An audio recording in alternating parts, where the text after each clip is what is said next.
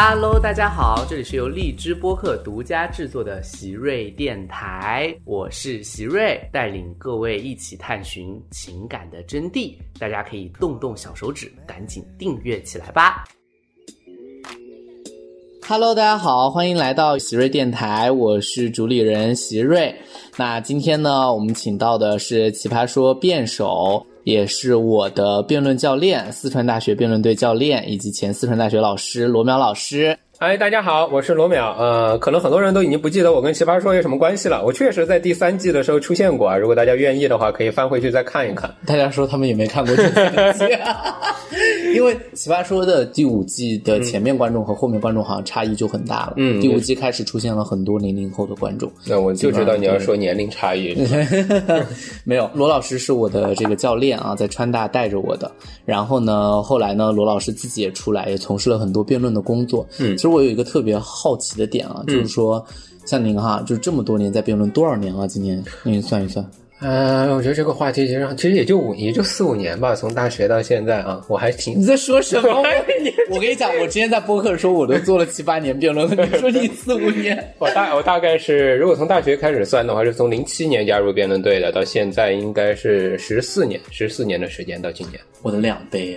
哦，对吧？对，真的很。但我是看着周帅和建彪师兄的视频视频长大的啊，大家就可以想，在孩提时代就。但确实啊，黄志忠应该搞辩论搞了二三十年了，特别可怕，特别可怕。他真的从孩提时代到现在。但没事儿你们都是那个华语辩论世界杯里面评选出来的三十年来华语辩坛影响三十位的重要辩手啊！我在三十位里面，在三十位里面，那我要去看一下这个排行榜。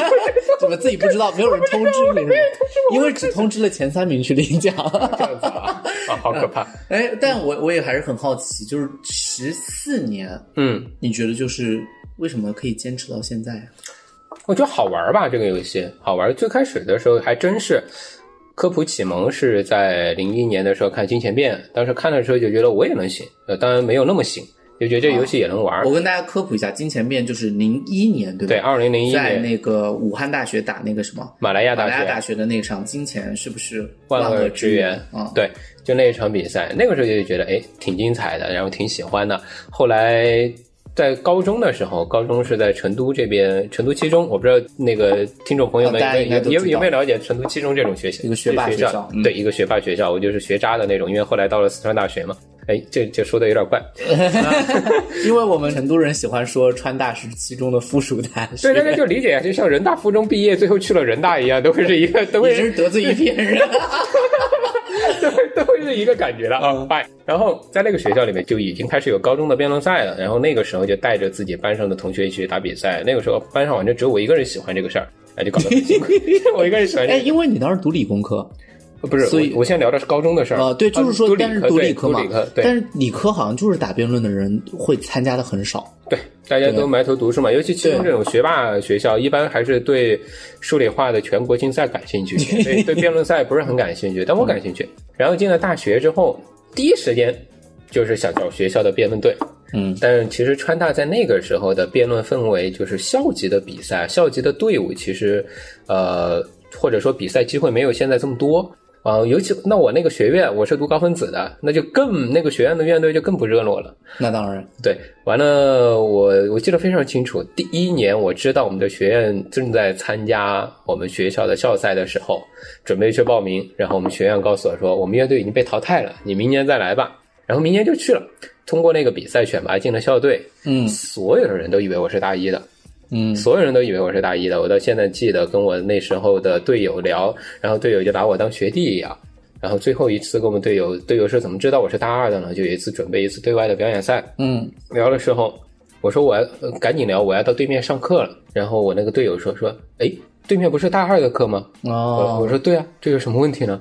那你是大二的吗？我说对啊，这有什么？对啊，这有什么问题？破解了世界之谜。对对对，当然。其实真正感兴趣、喜欢辩论的原因啊，一个是觉得比较擅长，很喜欢，呃，然后一直有朋友，而且整个过程中有很多挺不错的际遇。其中最重要，对我自己来说最重要的一件事情，就是二零一零年的时候，在马来西亚参加第三届世界华语辩论邀请，全名我已经记不清了。嗯，我只记得这个比赛到最后奖金没有兑现给我，那组委会最后啊，组委会啊，那个把奖金补过来，不是不知道发生了什么。啊，那最重要的机遇是在那那一场比赛见到了很多活着的大神级的人物，对对大神级的人物。当时有谁？当时见到了陆一鸣老师，哦哦，对，黄志忠师兄，啊我那个时候还瘦的可以，拿了拿着他们的名牌还拍了合了个影，因为没有跟真人合影。但为什么是非常重要的机遇呢？啊，对，马薇师姐也在那一次。那一次我们在半决赛的时候，是马薇师姐评的比赛。她的评语，她可能自己已经完全不记得了，但我非常记得。呃，我估计她点评后生确实给了很大的机遇。她说：“我是正方三辩。”他说：“正方三辩的质询非常漂亮，他是我想成为的那种辩手。”啊，他说完这句话，我就听我在下面也听傻了，这 这这种感觉就觉得啊，就觉得自己整个人都好了。一零年，一零年的奇时候葩说还有四年开播嗯，，对，一零年的时候，当时觉得啊，鼓励性太强了。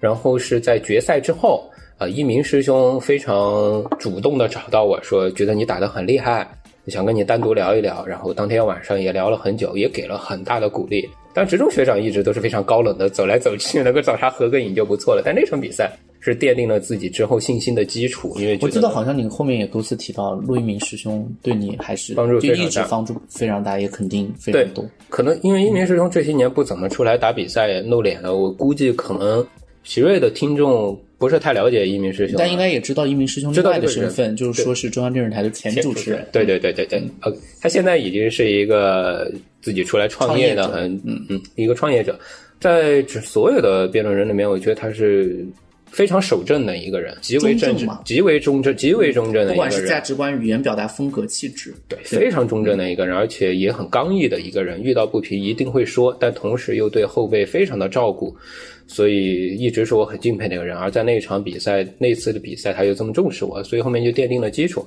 那再往后，其实身份有转化，一零年到一三年这段时间，有大部分时间是在读研究生。啊，对。呃，我你什么时候当上教练的？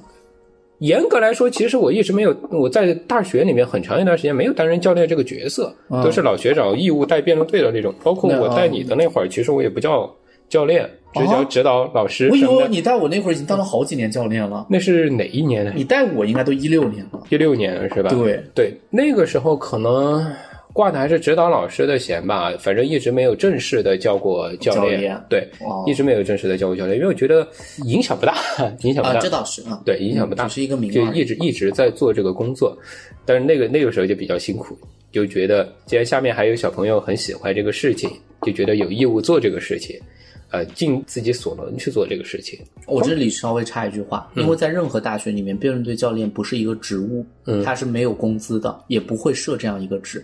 所以当时，呃，淼哥应该是川大的团委的老师，对，然后辩论队就完全是义务工作。对，嗯，辩论队是义务工作，倒是在我离开学校之后，这个工作开始受到了重视。我也不知道发生了什么，时候？想起以前自己干了那么多事，对，结果受受到了重视，然后开始总结我以前工作里面带着大家比赛出来的一些成绩，开始总结一下，然后贴那个呃总结为工作经历，然后到现在学校还经常联系我说，在辩论的建设上能不能帮些什么忙，有一种错乱感，总觉过往的积累到现在开始绽放，然后再往后的时候就觉得喜欢辩论是因为能够跟很多好朋友聊到一起，嗯，我觉得辩论这个比赛最吸引人的和其他的竞技的比赛最吸引人的地方，就是以往你的偶像，嗯，会变成你的队友或者你的对手，你可以跟他在一起参加比赛，可以一起深度了解他对，比如说，因为那个金钱变是我的启蒙，对，呃，那哪一年记不得了，二零一六、一七、一八记不太清楚了。嗯那那之后的有一年，我周玄义师兄、陆一鸣师兄加上陈明，我们四个人组了一支队打新变嘛，对，又把金钱变打了一次。而且那一次，大家推荐大家没看过可以去看一下。那如果了解这场比赛了，更可以去看一下了。周玄义师兄开头第一句话就是更正一下，万就是一切啊，不就是当。年大大家在打早些年的时候，大家还在在打那个所谓的定义战，抢定金钱是不是万恶之源？是说他要论证成金钱是所有罪恶的来源，还是说是很多罪恶的来源？然后后来你们当年在新辩那一场就不想抢定义了，不想抢对，就直接周老师一来就先推翻了。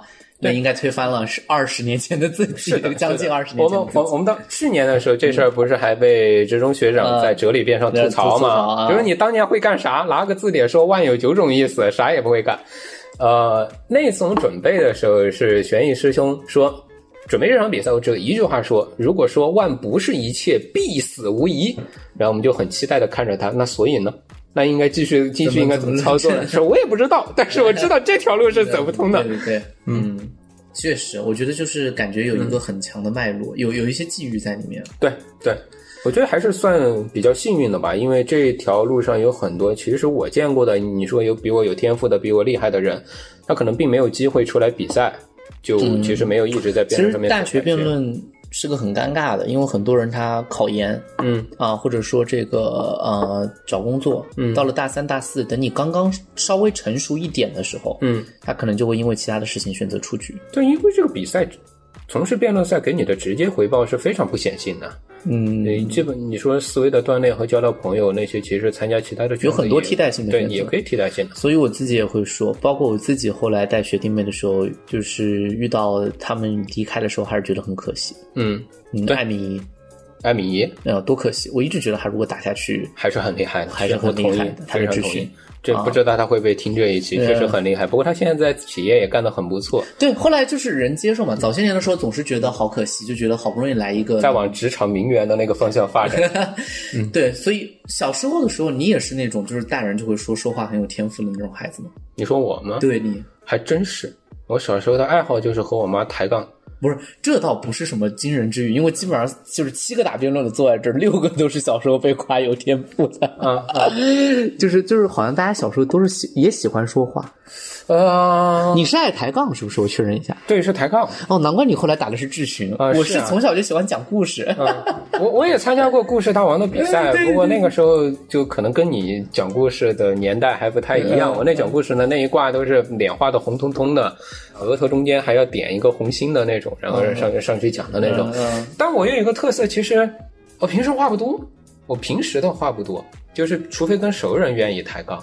还有就是喜欢提一些非常诡异的问题，就是一般的小孩在一起，我记得我小学两三年级的时候跟大人吃饭，一般小孩问的问题都是类似于啊太阳为什么那么圆啊，或者为什么要从西边落下去啊？不是，我会问这样的问题。我说叔叔阿姨有一个问题我一直想不明白，就是光线是一种什么物体？它不是液体，不是固体，也不是气体，那它是什么呢？然后整桌的大人就肃静，就带着一种这孩子的脑袋有没有什么问题？哇，我我你问这个问题，突然有一点让我也难到了。光那光线是一个什么物体？光线不是物体，我花了后面花了很长时间才想清楚。光是电磁波啦啊，光就后面才明白啊，光是电磁波，它既不是固体，也不是液体，也不是气体，不是某种具体的。啊，这个问题是很有意思的问题吗？是是，确实是一个让人很误解的问题。但那个年代如果提这样的问题，应该很容易被理解成抬杠吧？呃，他们会理解为这个孩子到底在想什么？就怪异，对吗？对。然后我另外一个怪异的点就是，就是安静吧。就是我我爹妈说的，那个时候带我出去长途旅行的时候，年纪还比较小的时候，对其他孩子来说，怎么样全程保持安静，都是让父母一个非常头疼的问题啊。小孩子喜欢吵闹，就就各种吵闹。我我很简单，只需要在那个车站随便买一本书给我，就 OK 了。你小时候很喜欢读书的。对，而且我是什么书都读，但我估计我爹妈当时跟我买书的时候没有仔细看里面的内容。我不知道大家知不知道，大概九十年代，九十年代末的时候，那个时候出版其实还是比较狂野的啊，就比较繁荣嘛。对，不是不是不是繁荣，是狂野，就是 尺度比较宽泛。然后他们会给我买各种科学画报。对呀，嗯，我是知道你一直很喜欢读一些科学类读物。对我，我不知道大家有没有看过，知道有一本叫做《奥秘的脑的科学画报》。早些年的时候，它里面全都是那种手绘的绘本，然后画风会特别的，有一些的画风会特别的出格。嗯，所以我的启蒙也比较早。哦，嗯，那这个就奠定了你后面一直打辩论的一个一个热爱，一个擅长。对。然后又获得了很多积极的回馈。对，然后读的比较杂，表达欲也强。辩论赛是给我一个机会，把自己想到的事情都说出来的地方。那我问另外一个问题啊，反正我之前在电台里面也跟各位分享过，就是说，嗯，在我的人生，我觉得我有三次曾经特别想离开过辩论，嗯哼，但是我最后都还是留下来了。嗯哼，对你有过特别想要就某一个决断的时候，当时觉得自己就不打了，疯治嘛，不想打，觉得没意义。疯什么？就是封，从此之后就封止了，就不再再打哦，封止啊，啊，那个止是止止住了，止停止了止啊，随便造了个词啊。多多么高级的中文词汇。有有有有就是多吗？不多不多，呃你，能清楚记起来几次？呃，我清楚记起来就三次，我比较是真心的。呃，我比较清楚的可能就一次吧，大概是一二年的时候，那个时候学业压力也已经非常大了，哦，硕士毕业，快毕业了，对吧？就要传毕业论文的数据的时候，压力已经非常大了。然后那一次我记得很清楚，是因为我的老队友当时只剩下赵天文一哦，位了，认识。然后剩下的就是学弟学妹嘛。嗯，打比赛，在二零一二年在马来西亚打完最后一次比赛，到八强的时候被熊浩带的香港大学淘汰了。那场比赛我到现在依然很不服气啊啊！被淘汰了，就觉得再打也没意思了 啊，因为因为因为队友也没有了。对，但熊浩肯定会说他已经忘了这件事了。这个人，呃，熊浩的学校代表的太多了。对，不知道多少多少姓家奴了，真的是，呃，就没有队友了，然后也觉得没有更好的比赛可以打了，所以就就有点那个想法。那后来为什么又继续坚持下去呢？后来不是又有了新变，又有了奇葩说，再往后有了老友赛，觉得有哎有可以过招的地方了，然后又觉得，其实说白了就是，嗯、那个年代的人在这个里面都能相遇，对，不然再就是，我觉得这个我完全能理解。我当年有一次很急切的觉得想不打的原因，就是、嗯我后来在反思，就是从我开始教学弟妹的时候，我开始在想一件事情，就是嗯以前你觉得只要身边的人，比如说我那一届的谭振宇啊，嗯，然后我上一届的还有玩的好的，对吧？然后还有我下一届这几个人在届次一直不是一直不是分得太很清楚，因为你也不记得很清楚。对 啊，我上一届就是说，是我上下两届一定是我最亲的，嗯啊，要么带过我，要么我带过，要么就是同届。嗯这上下三届的人只要还在，我觉得打辩论都还有意思。对慢慢慢慢，就是你如果待的时间足够长，然后他们人就不见了，对。然后你面对新人，你就感觉好累。是这种感觉，就是每次我带完一届之后，就包括你你们那一届也是，就带完一届之后到下一届，我好希望能够剩下来几个人一起帮带一带，但是每一届其实剩下的人都不多，大家大家要去忙各自忙各自的，也不好强求。嗯然后后来这渐渐就形成了一种惯性，就感觉好像所有人都觉得。就是值完那两年的班或者一年的班，再往后就应该忙自己的考研、工作、毕业的事情了。呃，但这个也没什么，无可厚非，应该的。但是每年对我来说都是又来了一波新人，那个时候会觉得积累不下来的时候，也会觉得很辛苦。对呀、我、嗯我其实一直后来就是特别想问，你说积累到嗯当教练之后，跟当队员有个很大的不一样，就是队伍的管理，尤其是辩论嗯队这样一个地方，有很强的代际的一个更迭。对，对，就是怎么坚持呢？那个时候坚持你有，想过不不不当教练吗？就是比如说，嗯那我干嘛还要再教呢？我觉得我热爱辩论，但是我教不动了，有那种感觉。我有想过，我有想过，就是但是后来孩子们还是会来找，来找了之后呢，又会觉得还是得帮，还是得帮这个事情。嗯、再往后呢，我给自己做心理建设的方法就去找其他的教练聊。啊，当然你一定得避开武汉大学，因为武汉大学太可怕了。武汉大学，武汉大学是一个动不动自己的学校的表演赛可以凑齐一个全明星阵容的学校，太可怕了。我就找其他学校聊，就是说这种问题是不是我的问题？嗯，然后发现其他学校都有类似的问题，都有，都有就是上下不接、青房带不动啊什么的。反正我只要小心翼翼的避开武汉大学就行了。然后跟他们两个人来做这样因的因为武汉大学。会非常说啊，这是一个问题吗？对啊啊！哈我们我们的我们的教练组的人数老多了，二三十个了。对，我们随时都现在觉得人太多。对对，他说一般的比赛我们只需要派这样的教练去带就行了呀。然后我说好 啊，这种就聊不下哎，去周。帅拥有一座城堡啊，这自己运筹帷幄。你看他们那个武汉大学舰队二十周年那个表演赛的时候，那个队伍太可怕了，自己真是不，亚于一个综艺节目的。对，那太可怕了，那个那个人选配的。嗯，有时候还是很羡慕啊。我们川大其实还算是很晚进在辩论上，我觉得第一位在辩论圈里面影响力比较大的，你要说我呀？应该是吧？还是你觉得应该是？嗯，非要这么说的话，是就是等有辩论这个场域之后，因为前面的曾老师或者说朱舒老师可能更多还是在，就是那个时候都还没有辩论圈这个概念，就是说可能是一个把辩论放在一个其他的系统。川大辩论起步其实不晚，老兴国辩的时候就一直在参加，但是因为各种机缘没有拿到很好的成绩，中间队伍还解散过几年。呃，零五年、零六年的时候重组的，所以我应该是重组之后比较早的几批队员。对重组的，我算是运气比较好，遇到了贵人啊、就像一鸣师兄这些非常抬举，所以可以一直待在这个圈子里。嗯，我记得当年也是一鸣师兄主动给我打电话说，我们要传一个队伍去打新变，你愿不愿意跟我一起？我当然愿意，当然当然当然当然太愿意了呀，愿意的不行呢。哇哦，嗯，我没有接到过这样电话。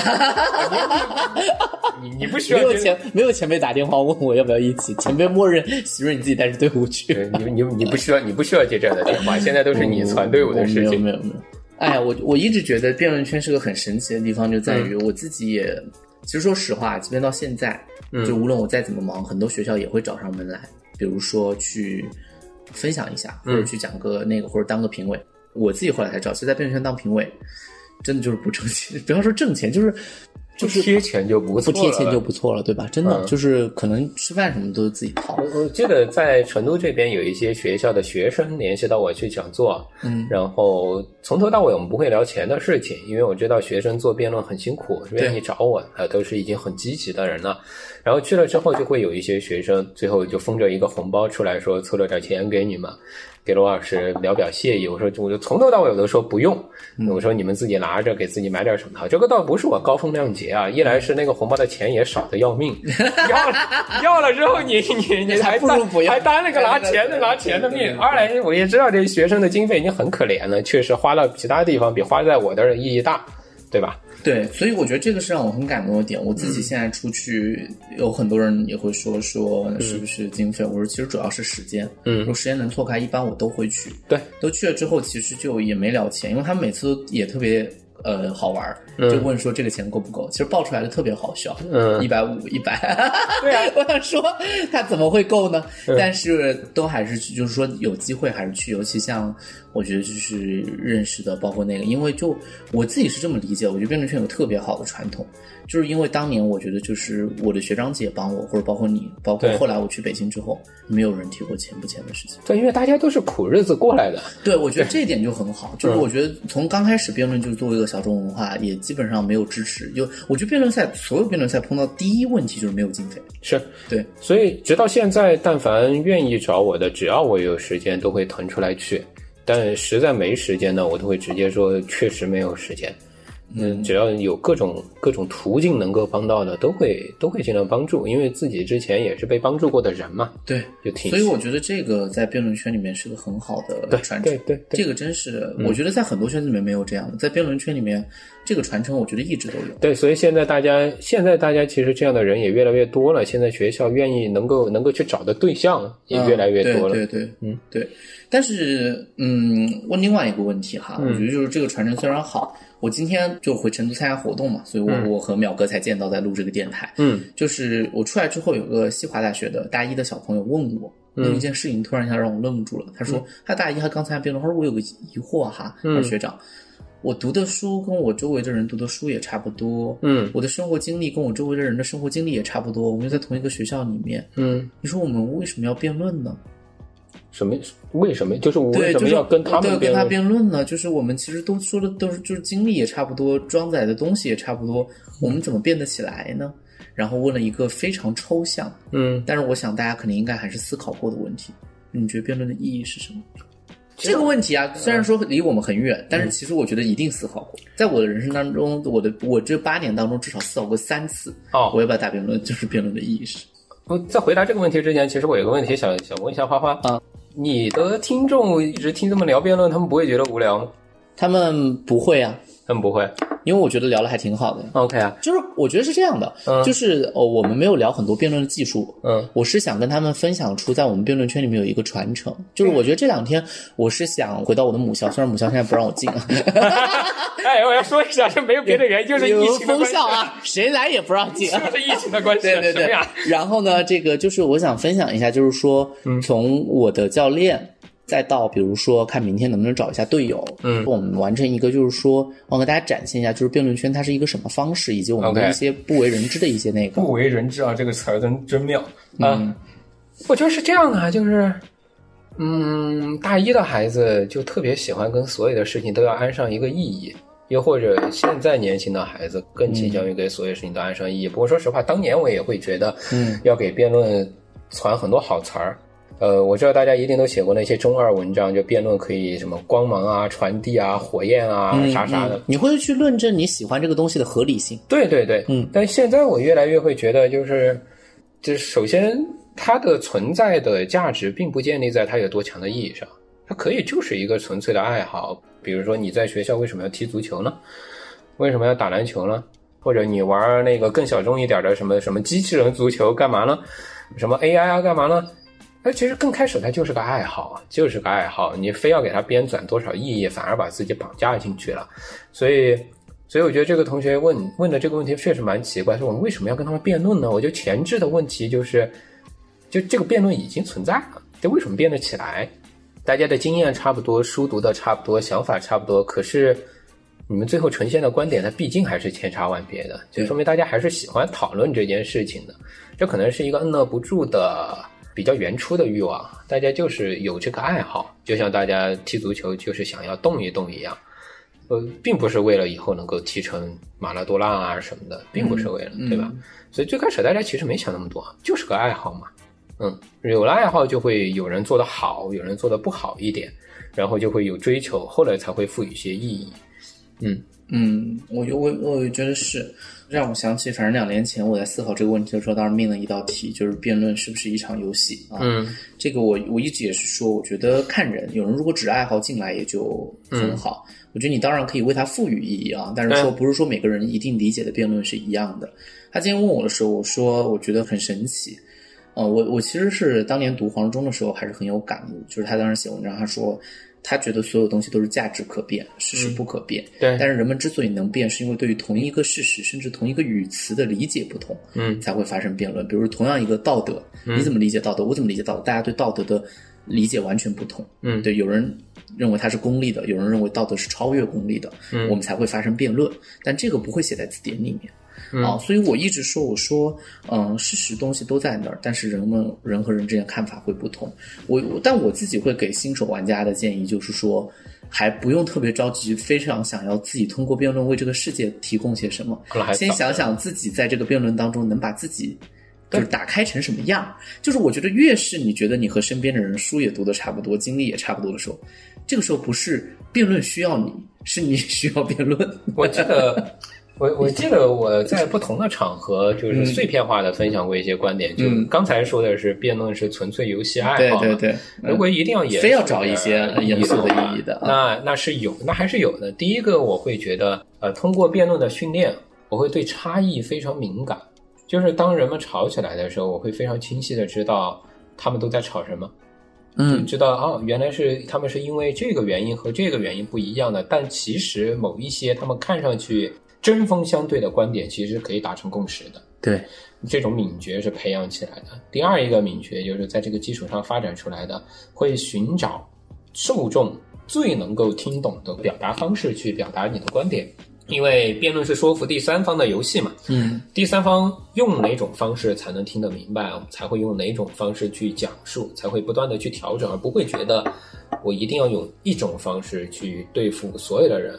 就我在上奇葩说之前，我觉得我在辩论里面牛逼的不行了，就离天花板已经快接近了，然后到奇葩说锻炼了一下，几乎完全看不到的那种层面，才知道哦，原来还有这么多人，他们的听的方式是这样，嗯，那你要换一种方式让他们去听到。你也可以把它理解成纯粹的迎合，嗯。然后第三一个是最近，就是有一位网友给我私信说，是觉得自己在辩论里面锻炼了非常强的理性的感觉，自己是一个很理性的人，但是为什么还是会对前女友剪不断理还乱，还是还想很想和前女友聊天呢？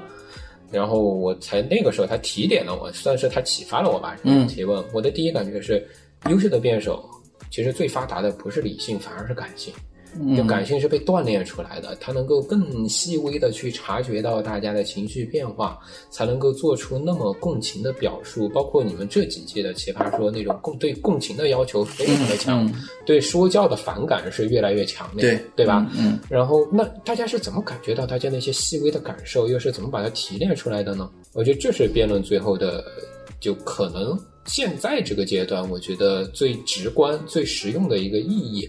他能够去体察那些不容易在大众生活中被普遍体察到的感觉，再总结出来表达给大家。这种人为什么是可爱的？那种人为什么是可怜的？他看上去可恨的行为为什么有可理解之处？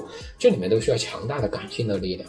嗯，我赞同。嗯，好，我觉得反正这期主要就是真的是想跟大家呈现一下啊，就是说一个是。一位就是资深前辈为什么坚持辩论？这是我，这是我真的觉得所有人都好奇的事，因为所有人有一个第一误解，就正好淼哥你自己跳槽找工作，你也会发现，大家总会问第一句话就是，你为什么不打辩论挣钱呢？就我只是想告诉各位，其实很多时候，第一打辩论真的就是挣不到钱，挣不到钱。第二个事情就是我想说，但是不是所有人都一定要为钱去坚持一个东西？嗯啊，我觉得，所以我才想问你啊，就是坚持这么多年。第二个就是说，我觉得第二个就是想跟大家分享一个，我觉得辩圈有个非常好的传统和生态，就是那种。无私奉献，我觉得在我们这儿无私奉献的比例是很高的，义务劳动比例非常高，是的，没有人计较过这些。基本上，我觉得，嗯，就是知名的辩手被学校找到的时候，只要是学生找，一般都不会首先聊钱的事，一定不会，一般不会。对对对，所以我觉得就是，嗯，今天这一期我觉得就就先到这儿，后面我们再请淼哥跟我们分享一下，作为川大老师，就是跟我们分享一些。对大家的职业生涯规划呀，以及还有学生的理解啊，一些啊，包括自己的亲密关系啊啊，我不知道辅导过爱情没，一会儿可以问问。不过就我们就下期见。另外跟大家说一下，就是可以关注淼哥的微博啊。就罗淼吐槽用，罗淼下划线吐槽用。你那个下划线真的很难搜索，你就直接搜罗淼应该你们搜罗淼就好了，我是全网最大罗淼，好吧？因为淼哥在微博上有很多好的观点啊，还有很多鬼点子啊，我觉得是可以关注一下。好，那我们这一期就先到这儿，拜拜，拜拜。